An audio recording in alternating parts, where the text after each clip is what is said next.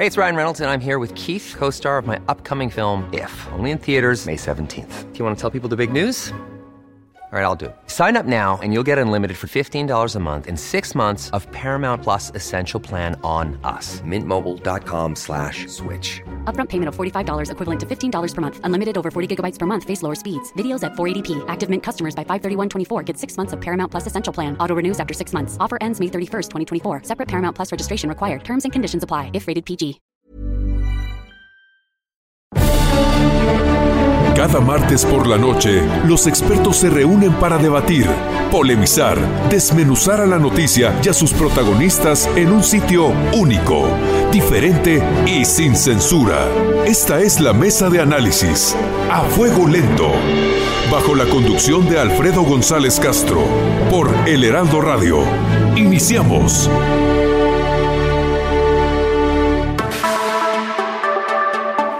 Muy buenas noches, gracias por sintonizarnos en esta emisión de la Mesa de Opinión a Fuego Lento. Soy Alfredo González Castro y este martes, como cada semana, estamos transmitiendo desde nuestras instalaciones acá en el sur de la Ciudad de México a través del 98.5 de su frecuencia modulada. Y hoy es 29 de diciembre, estamos a dos días de que concluya este convulso 2020 y es para nosotros un honor que nos acompañe y que durante estos 12 meses nos haya acompañado y nos haya dado eh, su atención y su confianza.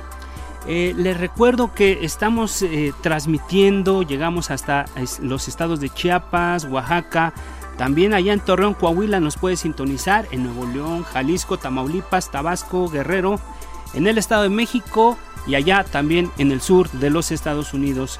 Como usted sabe, la mesa de opinión a fuego lento es un espacio que siempre, siempre busca ir más allá de las noticias del momento para debatir y analizar los asuntos de la agenda pública. Para eso cada semana contamos con los expertos que saben de cada tema.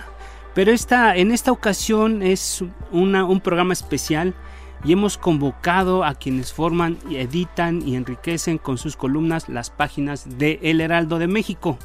Tenemos invitados de lujo. Y como, bueno, vamos a arrancar con un, tema que tiene que ver con, con el tema de la pandemia.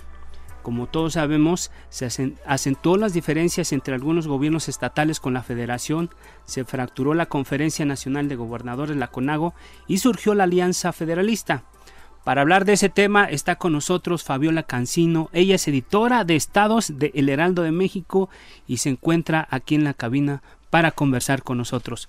Fabiola, Estamos por terminar el año. Buenas noches, ¿cómo estás?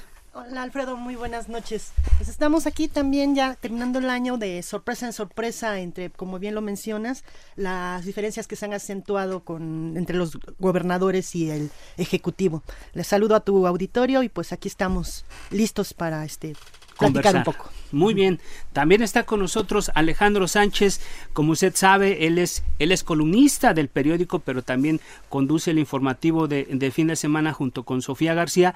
Y bueno, Sánchez, Alejandro, eh, eh, lo invitamos para que nos platique sobre el tema de la popularidad del presidente Andrés Manuel López Obrador y todos los recovecos de esta, de esta cuarta transformación. Estamos terminando, Sánchez, el, segundo año de gobierno de Andrés Manuel López Obrador y es algo de lo que has, eh, le has dado seguimiento puntualmente. Buenas noches, Alejandro. Hola Alfredo, buenas noches a ti y a todo el auditorio de A Fuego Lento. Pues es un gusto estar aquí y poder analizar el papel del presidente López Obrador en este segundo año de gobierno y su primer tercio cuando han pasado diferentes situaciones, ¿no? La lucha contra la corrupción que no acaba de barrerse de arriba para abajo, como dijo el presidente, porque hemos conocido casos que incluso involucran a sus familiares de manera directa en petróleos mexicanos e incluso recibiendo recursos como es el caso de Pío López Obrador rumbo a la presidencia de la República, el presidente sigue fortalecido en todas las encuestas de opinión pública y yo creo que es uno de los presidentes más fortalecidos de los últimos sexenios en un primer trienio, porque todas las encuestas lo dan por arriba del 69%. Así es. Así que digno de analizarse lo que ha sido estos dos años, lo que ha podido eh, consolidar, pero también lo que queda de ver y eso lo platicaremos más adelante. Así es, Alejandro, gracias. Y bueno, pues vamos a, como decimos coloquialmente, vamos a estar peloteando los temas entre, entre los tres, aquí vamos, nos la vamos llevando, pero bueno, le regresamos el micrófono a Fabiola Cancino y además de la introducción que tú ya nos hacías, Fabi, eh, ¿Cómo se encuentra en este momento la relación del presidente de la Cuarta Transformación con las entidades federativas?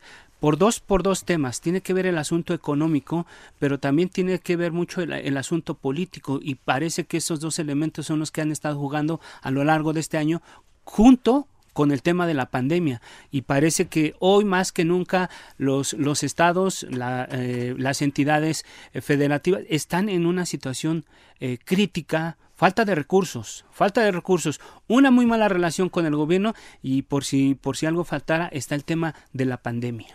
Efectivamente, son esos tres temas los que han tenido todo el tiempo la relación tan tensa.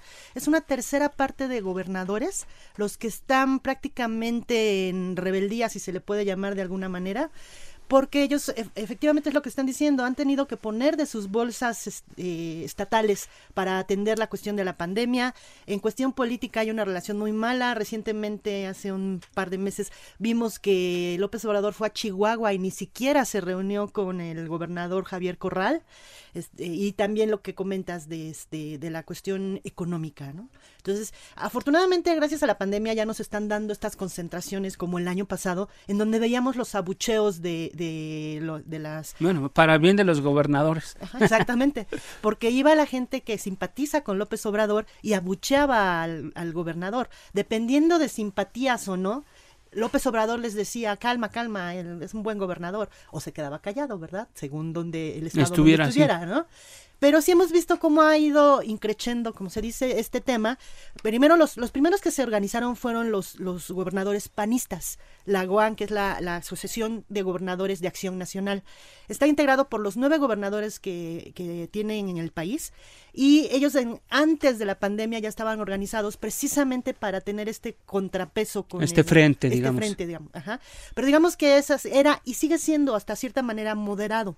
Sí le dicen sus cosas a López Obrador, sí reclaman recursos, sí dicen, ponen los, los acentos donde hay que ponerlos, pero no digamos no son tan extremos como ha pasado con el caso de la Alianza Federalista. Que la Alianza Federalista tuvo, digamos, un primer momento el año pasado cuando Coahuila, Nuevo León y Aguascalientes o, o Durango. Ajá, Durango. Se reunieron para hacer una, una, un frente ante la inseguridad.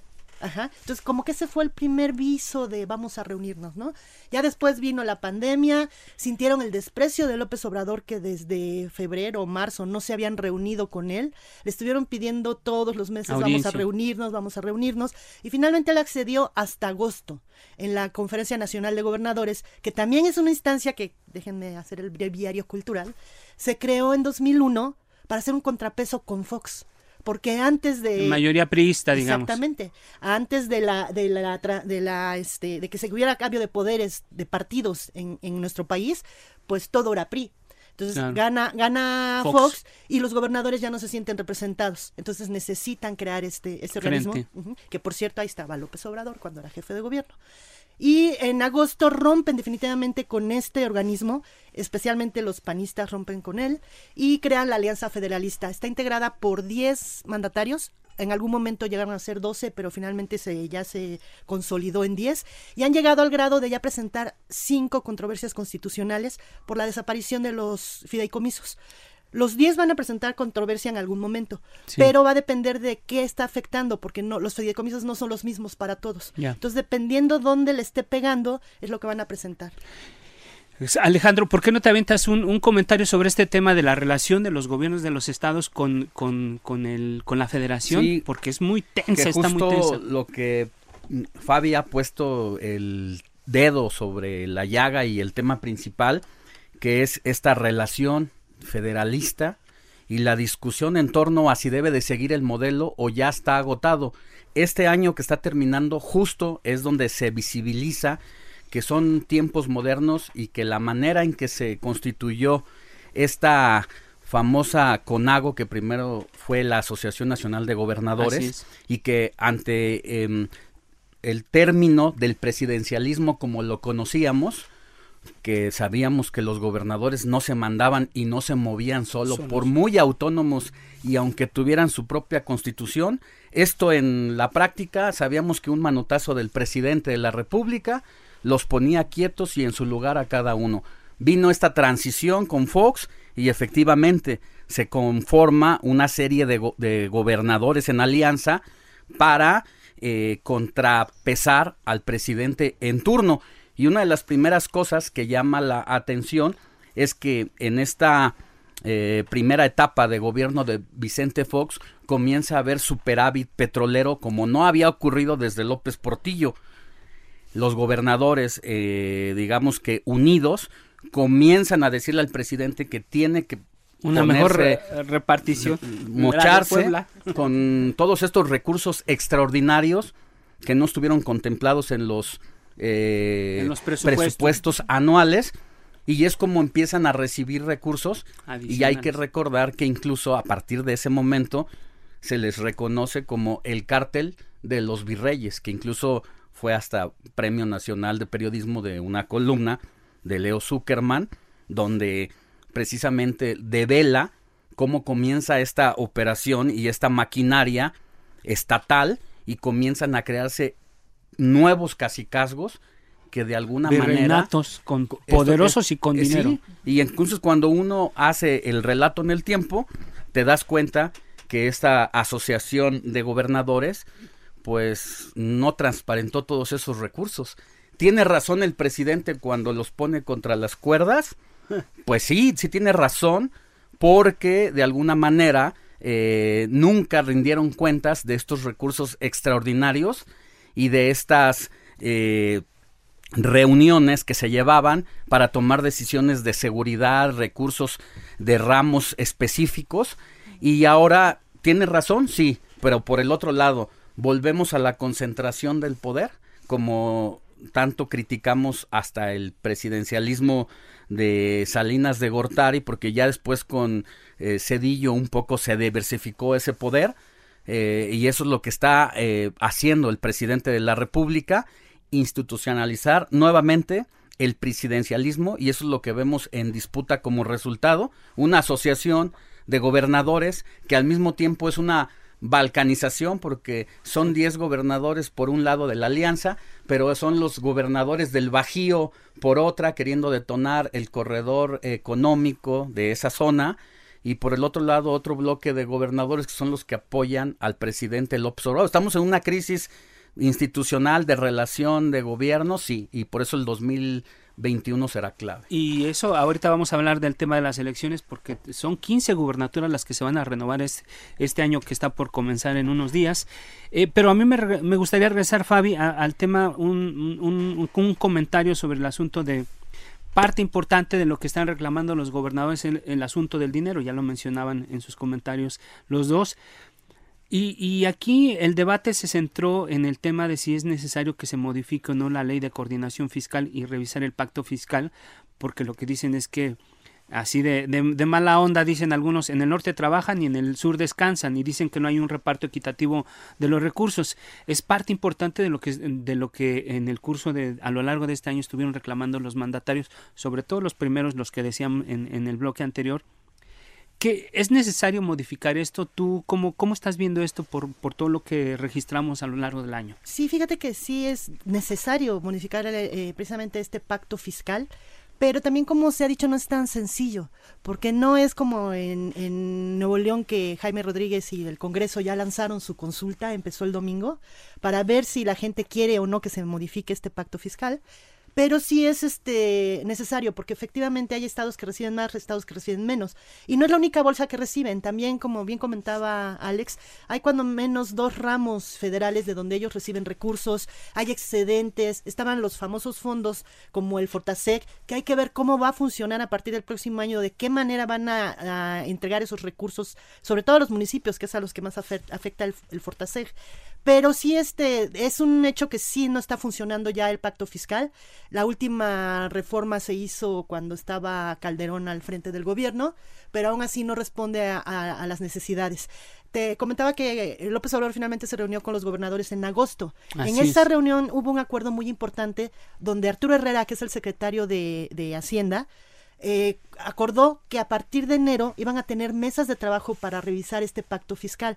Sin embargo, como allí hubo esa ruptura con la Alianza Federalista, ya no se sabe bien a bien qué va a pasar con estas mesas propuestas por Hacienda. Incierto, digamos, el futuro para revisar ese tema. Nos está, vamos a apurar un poco con, con el tiempo. Gracias, Fabi. Eh, Sánchez, a mí me gustaría brincar a, a otro asunto que también ha sido un tema súper importante este año y que creo que cuando uno revisa las encuestas entre el tema, bueno, ahora el tema de la salud, la economía y la seguridad o la violencia son los temas que siguen ocupando este como la opinión pública y sobre todo lo vemos en las en las en las es- encuestas, en las estadísticas. Pues creo que no nos ha ido tan bien con todo y el asunto de la pandemia. Se pensaba que algunos delitos, bueno, sí bajaron algunos delitos como, como el homicidio y estas cosas, pero en realidad la violencia sigue, sigue haciendo de las suyas en los estados. ¿Tú cómo estás viendo este asunto, Sí, Alejandro? qui- quisiera partir de los in- del informe que da el presidente de la República en su segundo año, que la verdad deja mucho que desear, porque cuando habla de seguridad se canaliza eh, específicamente en el tema de que se redujo el robo a casa habitación y a trausentes, es lógico, en un No hay momento que- de menos cuarentena la gente está acantonada y por eso los bandidos pues se inhiben un poco a cometer esas fechorías en la casa y en la calle tienen menos víctimas por llamarlo de esa manera. Sin embargo, el tema de los secuestros, el tema eh, de los homicidios, no se diga, este año rompió y batió récord por sobre todas las cosas.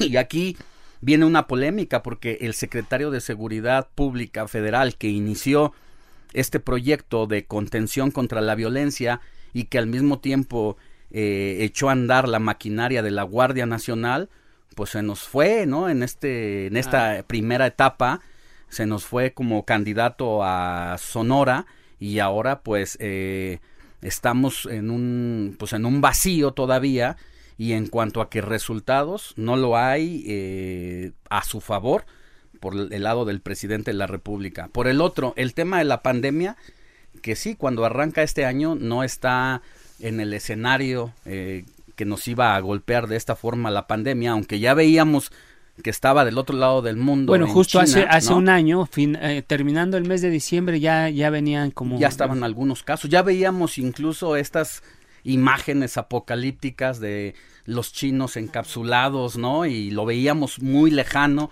creíamos, eh, los que no conocemos de esto, creíamos que no nos iba a alcanzar, pero los epidemiólogos sabían que tarde que temprano iba a llegar. ¿Y cuáles son los resultados que canta el presidente? Dice que, bueno, eh, no se sigue un modelo neoliberal para atacar la pandemia y por el otro lado, pues eh, echaba fanfardias porque ya estaba muy cercana la vacuna. Sin embargo, ya también retomando un poco lo que tiene que ver con la coordinación de los estados, la verdad es que la presidencia de la República siempre se fue por su lado. Nunca quien fue la guía para la lucha contra el COVID-19, eh, Hugo López Gatel, nunca lo vimos eh, coordinándose con los eh, jefes de los estados locales y vimos que cada quien jaló por su lado. Hace unos días le preguntaban, eh, incluso hasta una, una pregunta inocente en la mañanera a López Gatel y al presidente, que ese código QR que implementó la jefa de gobierno en la Ciudad de México, que a través de tu número celular permite monitorear tu contacto en lugares públicos con otras personas, decía, pues es que aquí se tenía a nivel federal, pero pues también se necesita voluntad de los estados. Sí, pero ¿cuándo buscaste a los estados para que tuvieran No esa una voluntad? coordinación. Y tampoco, la verdad es que lo que también destaca Fabiola desde el principio de su comentario es esta bolsa de recursos que a algunos estados de Morena, como el de la Ciudad de México, sí le llegó lana de la federación, pero los que son opositores y no se diga los que te critican son los más castigados porque no solamente no te dieron recursos extraordinarios, sino te recortaron los recursos presupuestados. Pero, y, regresando al tema de la, de la inseguridad, yo creo que algo que después de que se va Alfonso Durazo como candidato a- al gobierno de Sonora, llega Rosa Isela Rodríguez a, tomar las riendas del, del, tema de la, de la seguridad de la Secretaría del Ramo y, lo, que, lo que algunos llegamos a leer, eh, a interpretar era dos cosas, particularmente que dentro de los, de los presidenciables Rosa Isela se subía a ese tren, por un lado, ¿no? Digamos, vamos a revisar como la parte política de, de esta decisión que tiene que ver con la seguridad. Pero por el otro lado, por el perfil de Rosa Isela, y uno de los principales temas que, de los que se quejan los estados es que el reparto de la lana. Entonces yo creo que, eh, lo que lo que hemos visto o lo que se ha visto durante estos días y ya para el cierre de año es que Rosa Isela va a administrar como la parte política de los recursos de la lana y toda la parte operativa se le va a quedar al ejército como desde hace mucho tiempo tomó la batuta a través de la Guardia Nacional. Entonces a mí me parece que de alguna manera si, si esto es así, si esto es, si esto es el hecho de haber cambiado la, la, la visión sobre la administración de la, de la, digamos, de la seguridad pública en el país, a mí me parece que dentro de todo lo que ha ocurrido, dentro de todo lo que ha pasado, lo negativo en este año, el hecho de colocar a una mujer con mucha experiencia en el tema eh, político, en la administración, creo que vamos, o sea, yo sí le daría el beneficio de la duda, sobre todo en esto. Las estadísticas, los números, pues no son buenos, pero en fin, este, yo creo que el año no cierra tan bien, este toca le toca a Rosa Isela cerrar este esta parte y bueno pues yo creo que ahí ya eh, eh, tendremos que ver qué va a pasar más adelante. Vámonos con un comentario final sobre un poco haciendo perspectiva para lo que viene en 2021, pero que tiene que ver con el tema de las de las elecciones, Fabiola. Eh, ¿Qué, podemos esperar? Son 15 gubernaturas. Efectivamente, el tema de las elecciones va a meter muchísima más presión. Como bien dice, son 15 gubernaturas donde va a haber este cambio de, eh, válgase la redundancia, de, gobernador.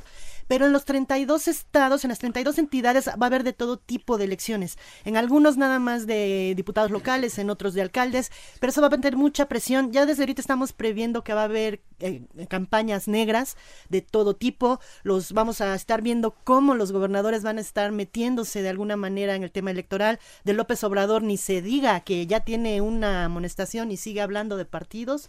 Entonces vamos a ver cómo va a estar muy movido todo este tema y sinceramente yo dudo que en este contexto político de elecciones se pueda discutir lo de la coordinación fiscal. Alejandro, eh, un poco haciendo a la, de perspectiva, 15 gobernaturas y son 21 mil cargos, decía Fabiola, 21 mil cargos los que se van a renovar.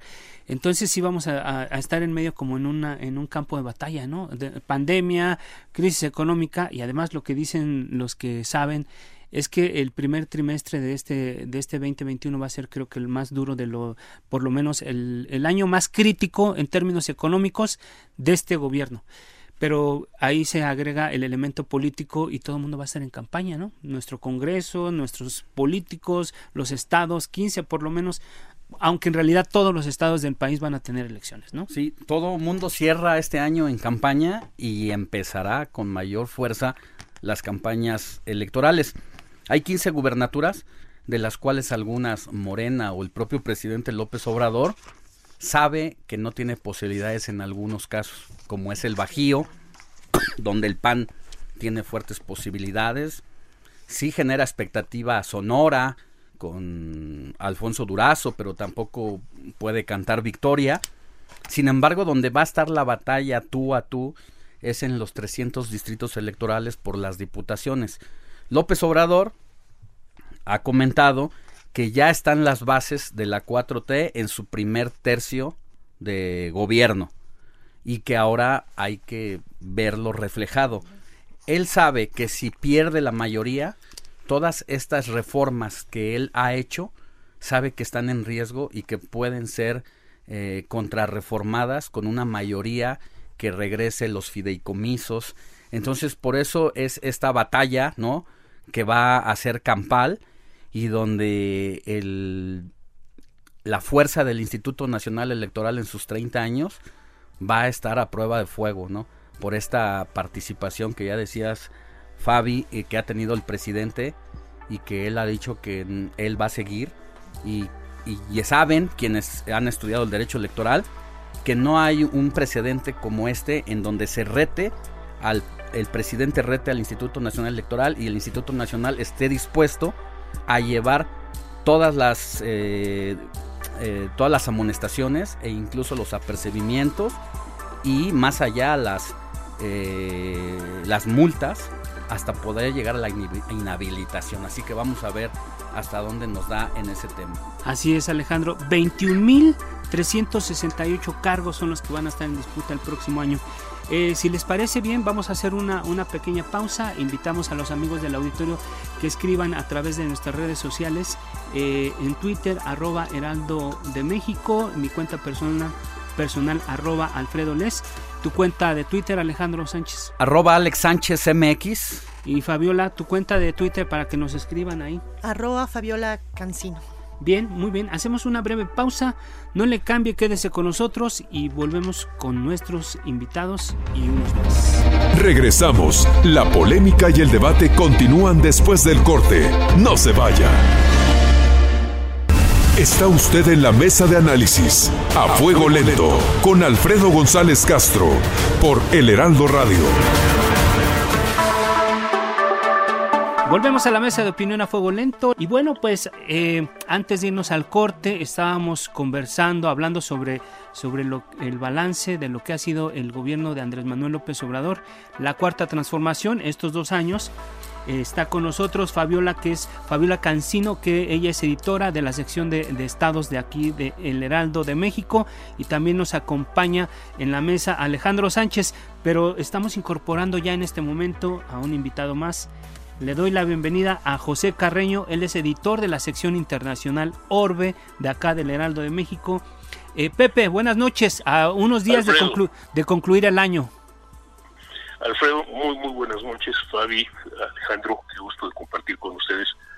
pues yo creo que uno de los temas, el, el, tema del año, es el tema del año, es decir, la pandemia del COVID. Eso es en el mundo, no solo en México, en el mundo realmente, ¿no?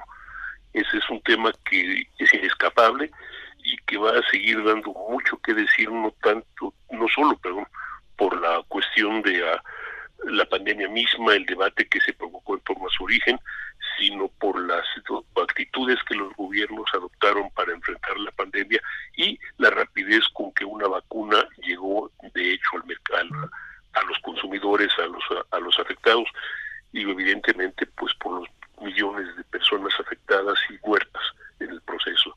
Ese creo que es la nota del año y sin discusión alguna. Así es, Pepe. Y, a mí me gustaría que ya, ya que arrancamos contigo, eh, nos dijeras cómo, cómo ve el mundo a México, particularmente en este tema del manejo de la pandemia.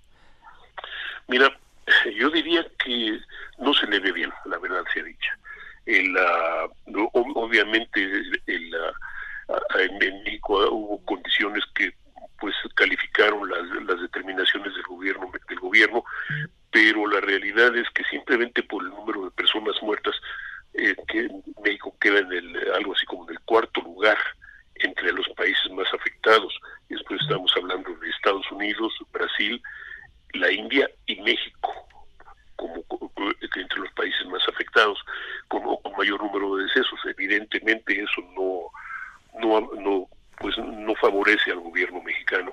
Eh, después el debate político doméstico, que obviamente tuvo también un, eco fuera del país, eh, pues tampoco ayudó a, a, la imagen del gobierno mexicano en ese sentido. Ahora, el que el gobierno, que, que México sea uno de los países que han tenido, que lograron negociar un acceso relativamente rápido a las vacunas y a, lo haya asegurado desde hace meses, pues es un plus eh, para el gobierno, pero no es necesariamente un tema que vaya a, a, a, mejorar su imagen en ese sentido. La otra cara de la moneda, sin embargo, es que pues eh, hay el número de personas eh, que, que, que, no quiso o que no pudo o que no supo cómo seguir las instrucciones de gobierno y a las imágenes de personas amontonadas en mercados sin mascarillas de protección o, o por las calles del centro sin mascarillas de protección tampoco fueron de, de ayuda en este caso para, eh, para el gobierno y para México como tal. Ahora, el hecho también es que estamos eh, junto a uno de los países más afectados en el mundo o al más afectado del mundo, los Estados Unidos, uh, y que un sistema de salud tan desarrollado como el estadounidense tampoco uh, hizo, tampoco logró contrarrestar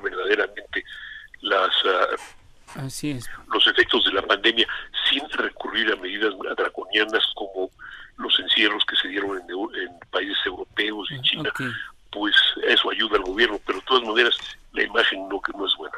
Gracias, Pepe. Eh, vamos ahora con Alejandro Sánchez. Vamos a hacer como un cruce de reflexión, Alejandro, sobre este tema de eh, la pandemia, eh, Donald Trump, pero también Biden. O sea, la política, digo, que, que uno, alguien, alguien piensa o alguien lo ha dicho que que el coronavirus mató la presidencia de Donald Trump, ¿no? Ah, eso es lo que se piensa y lo que se dice. Estamos, estamos ya, eh, digamos que en, en, el momento, uno de los momentos más críticos por el asunto de los contagios que cada vez se, eh, este, se registran, se rompe el récord en los últimos días de este, de este año, se están rompiendo el récord de contagios, sobre todo aquí en México, pero, pero parece que, que Andrés Manuel eh, compaginó mucho su estrategia del manejo de la crisis con la de Estados Unidos con Donald Trump. Pero por lo que nos por lo que hemos visto, por lo que han declarado, parece que la relación con Biden en este en este tema particularmente va a ser diferente. ¿Qué podemos hacer un poco de perspectiva sobre cómo va a ser esta relación? Sí, de entrada más un antecedente y un dato curioso que López Obrador junto con Donald Trump, junto con Bolsonaro en Brasil y junto con el primer ministro de eh, Inglaterra son los presidentes que no creyeron en la ciencia, que no creyeron en el uso del cubrebocas y que menospreciaron el coronavirus y que desafortunadamente son de los países mucho más azotados eh, durante, durante la pandemia con el mayor número de casos y índices de mortandad. Eso por, por un lado que sirva para entender un poco lo que va a pasar. Eh, López Obrador y Donald Trump de alguna manera hicieron mal, mancuerna en el, la manera de abordar eh, el tema de la pandemia, pero no solo eso, traían una agenda bilateral que de alguna manera los hacía que se sincronizaran y será muy interesante ver cómo ya desde ahora eh, Biden ha marcado completamente la diferencia y ha dado un giro en torno al nuevo manejo que le va a dar porque sabemos que la pandemia, si bien ya está la vacuna, todavía por lo menos el primer semestre del este año próximo que inicia en unos días eh, va a seguir siendo tema. Estamos en época invernal justo ahorita y nos dicen todos los epidemiólogos que los eh, casos incluso pueden ser más complicados entre enero y febrero porque ahorita se está invernando demasiado el virus. Por eso llama la atención que Andrés Manuel comience a, a tener el mismo, la misma circunstancia en que ha afrontado la, la pandemia y no le dé un giro a algo que nos ha fallado y que está estamos ahí con los números, con las estadísticas y quien es el quien es el representante que guía la lucha contra la pandemia pues parece que se ha equivocado y no lo decimos nosotros que no sabemos de estos temas, lo dice la propia Organización Mundial de la Salud que ya en dos o tres ocasiones le ha jalado las orejas y muy listo López Obrador que sabemos cuál es su finalidad, para qué quiso el poder, para pasar a la historia como un hombre de cambios. Él ha sido muy inteligente en decir y dejar claro que todo lo que tiene que ver con ellos se lo deja a los científicos y se lo deja a Hugo López Gatel y que mm. si no se pone el cubrebocas es porque Hugo López Gatel no lo hace. Entonces, mientras Hugo López Gatel siga al frente de ese tema, pues creo que no habrá un giro, no habrá una, un, gran cambio y López Obrador seguirá pues dándole por su lado a Hugo López Gatel. Gracias Alejandro. Eh, regresamos, no, no, salimos del tema internacional, que es, o, por lo menos en la relación bilateral con los Estados Unidos, que es, donde, donde Pepe eh, sabe mucho de esto, pero a mí me gustaría preguntarte, Fabiola, eh, em, sin duda una parte importante de esta relación eh, em, de vecindad recae en, en, los estados en los estados vecinos de, de, la Unión Americana. Entonces a mí me gustaría preguntarte ¿Cómo, ¿Cómo podríamos nosotros anticipar, bueno, eh, hablar de lo que le espera a los estados fronterizos en esta nueva relación que se va a construir con, con, la Unión Americana a partir de, la llegada de, de, Joe Biden? Pues la, la primera va a ser la, el famoso muro, ¿no? Hay que ver si efectivamente, este, hasta dónde avanzó Trump y qué va a hacer este Biden, si va a continuar con este muro o no. Lo que sí es un hecho es que en estos estados fronterizos, principalmente en Baja California, a través de Tijuana, han seguido mandándonos, mandándonos a los migrantes, no solo mexicanos, sino también este centroamericanos. Entonces, eso va a ser una de las primeras cosas que, va que van a tener que atender y también todo el tema de las comisiones bilaterales que hay. Recientemente vimos lo del tema del agua en Chihuahua. Es súper importante el tema del agua como este también hay en Baja California y hay en otros estados. Entonces, estas comisiones bi, este, binacionales, van a tener que ver cómo van a poder trabajar en este tema. Y te insisto que en el tema del migrante va a ser muy importante. Va a seguir siendo. Exactamente, va a seguir siendo muy importante. La pandemia no inhibió ni la entrada de migrantes, ni, que dejaran de enviarnos a migrantes a México. Eh, Pepe, la agenda, la agenda internacional de México este, prácticamente está comprometida con, la relación con los Estados Unidos.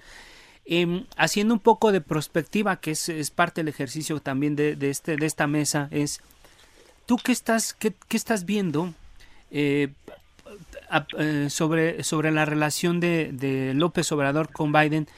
tomando en cuenta que le, le regateó mucho al principio el reconocimiento del triunfo electoral, incluso veíamos que que al principio de este mes de diciembre eh, ah, hubo los primeros acercamientos. Ahora ya existe un reconocimiento de, de, la, de la presidencia de Biden. Pero ¿cómo, cómo ves tú a, futuro, sobre todo eh, en el futuro inmediato, cómo crees que va a ser esta relación?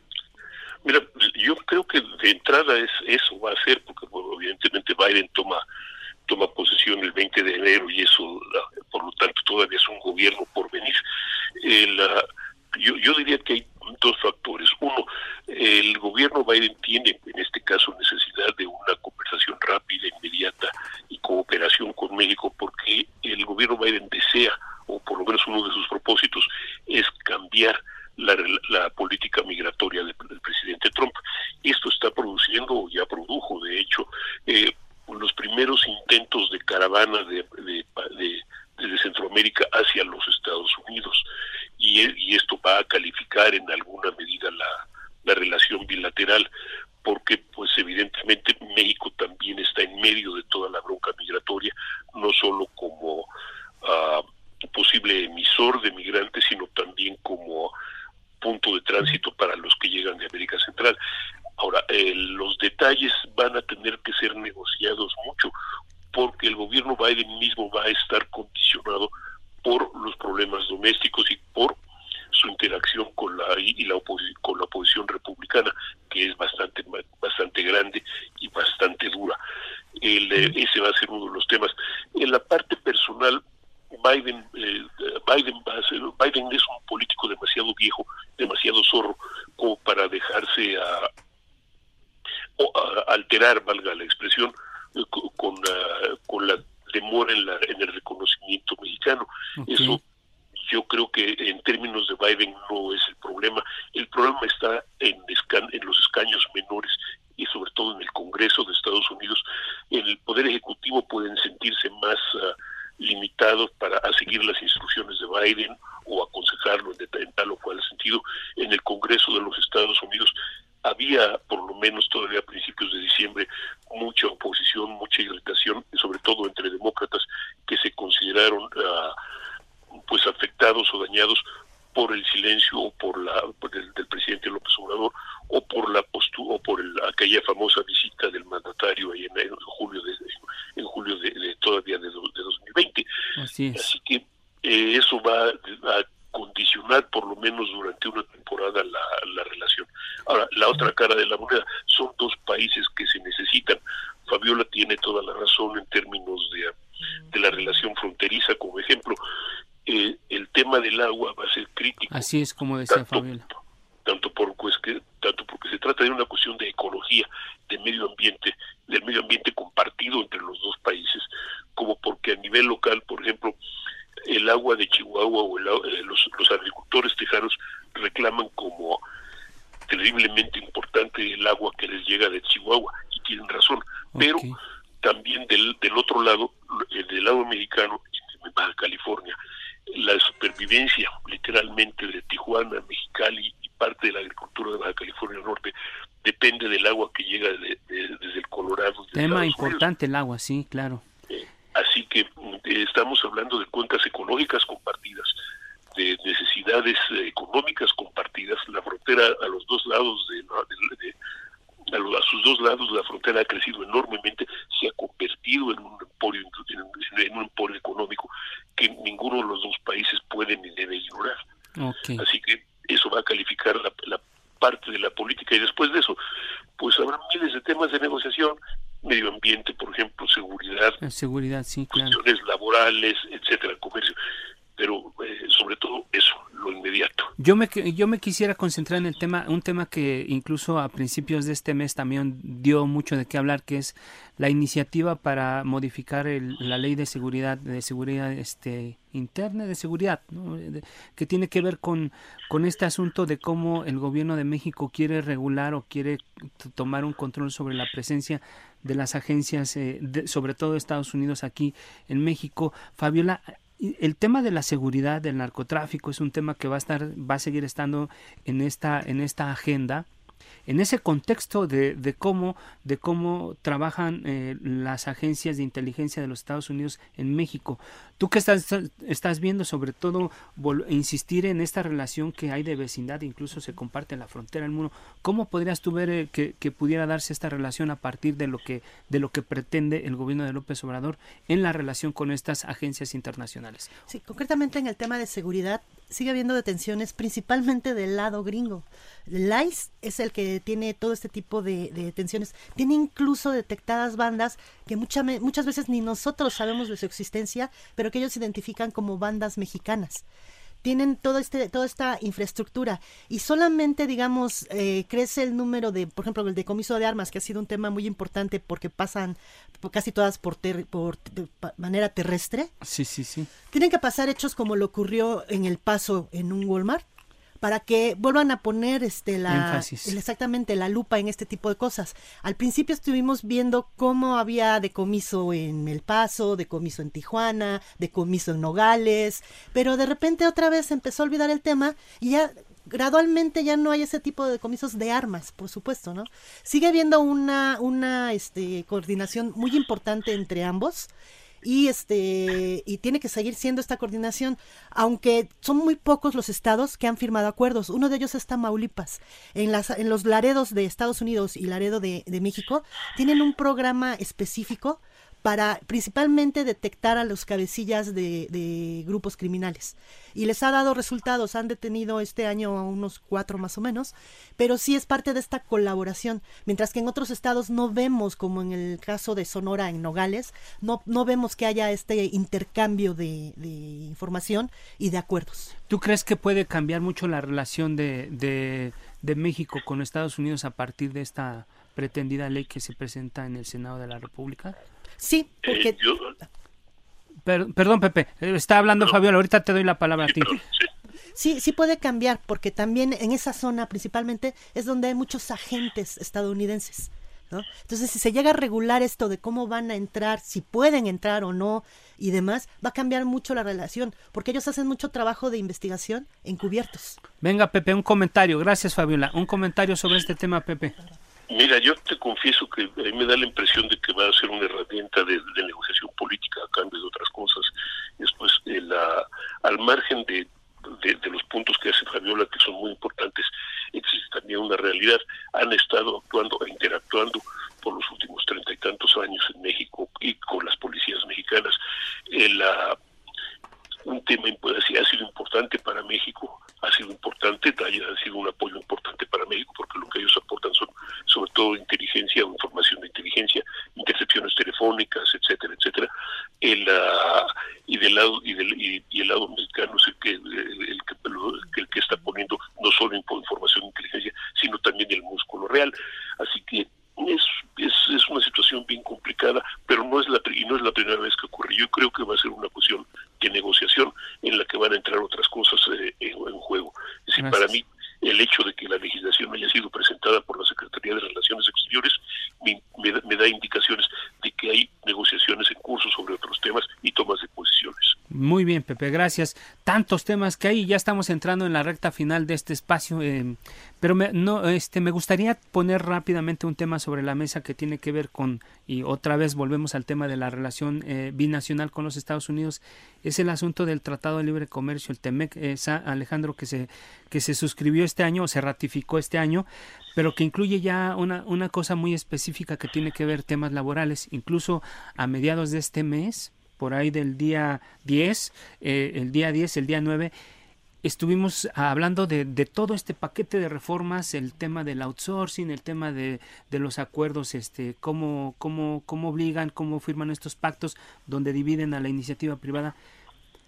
Todo esto obedece a, cláusulas que tienen que ver con la, reforma laboral, incluso tiene que ver con cláusulas que se impusieron como parte de este tratado eh, tripartita que vimos a, a principios de este año y que México suscribió con Estados Unidos y Canadá.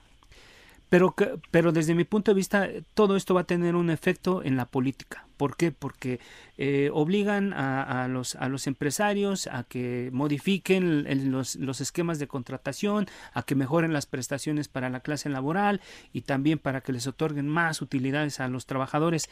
Entonces, de alguna manera, lo que yo creo es que el gobierno de López Obrador está, está con el canto de las sirenas en vísperas de un año que va a ser muy convulso en temas electorales. ¿Tú qué lectura le estás dando a todo esto que vimos a principios, a mediados de este mes, Alejandro? No, y sobre todo que México tiene una complejidad en el sector laboral, porque a diferencia de otros países, el tema de la informalidad, el tema de los eh, pocos trabajadores que están reconocidos con todos sus derechos ante las instituciones, eh, pues es una situación muy complicada. El esquema es muy, muy, muy fuera de serie y Estados Unidos sí es, es verdad que impuso reglas, pero al imponerlas no supo México lo que iba a representar ahora ejecutarlas. Los cambios. y ese es el, el cómo, es el que ha hecho que pues no avance como quisiera el gobierno de México para cumplirle a los Estados Unidos y al Tratado de Libre Comercio. Gracias Alejandro, pues ya, ya estamos llegando a la recta final, como decía, de este espacio. Vamos a hacer una conclusión sobre lo que espera para México en la relación del gobierno con los estados, Fabiola.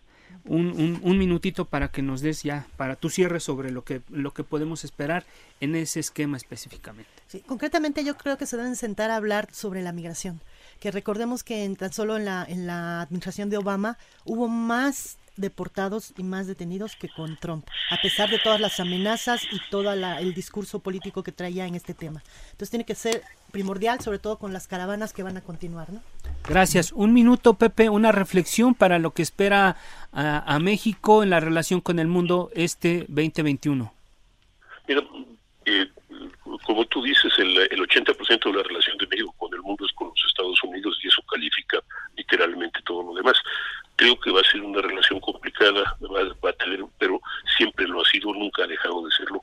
Y creo también que puede haber sorpresas, porque si te acuerdas, hace dos o tres años se hablaba de que en caso de que Trump llegara al poder habría un choque de trenes y, ah, y, esta vez otra vez ah, estamos hablando de la posibilidad de un choque de trenes que es probable no se llegue a producir, pero no va a ser menos complicado. Estamos de acuerdo en estar en desacuerdo. Gracias, Pepe, gracias. Alejandro, pues la agenda política para el próximo año va a estar en las elecciones, pero también qué va a pasar con el presidente. ¿Cuál es tu un minuto para ir cerrando ya? Sí, las elecciones, pero también viene el Plan Nacional de Vacunación y vamos a ver cómo se maneja el tema de la, el tema de la pandemia, que va a ser clave en lo económico, en lo político y en todo lo demás. Muy bien, Alejandro. Fabiola, gracias por estar con nosotros en este espacio, en este último programa del año. Eh, Alejandro, gracias. Eh, Pepe Carreño, gracias también por estar. De esta forma concluimos lo que le decía el último programa de este año. Nuevamente nuestro absoluto agradecimiento por ser parte de la polémica, por acompañarnos y darnos la oportunidad de llegar hasta sus hogares, autos y cualquier lugar desde donde nos escucha. Los invito para que nos acompañen mañana miércoles a las 10 de la noche a la mesa de opinión en coproducción con la silla rota, con un recuento de los acontecimientos más importantes que hemos generado en este 2020.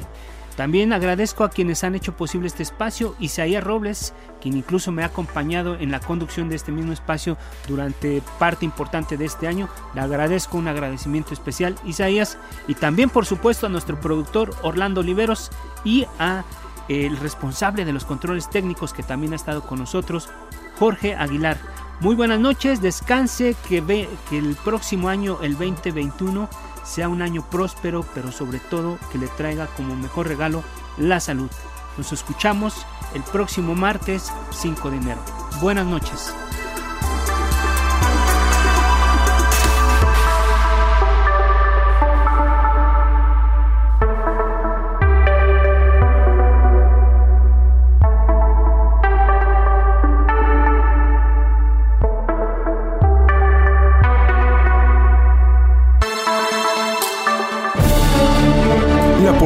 Por hoy ha terminado.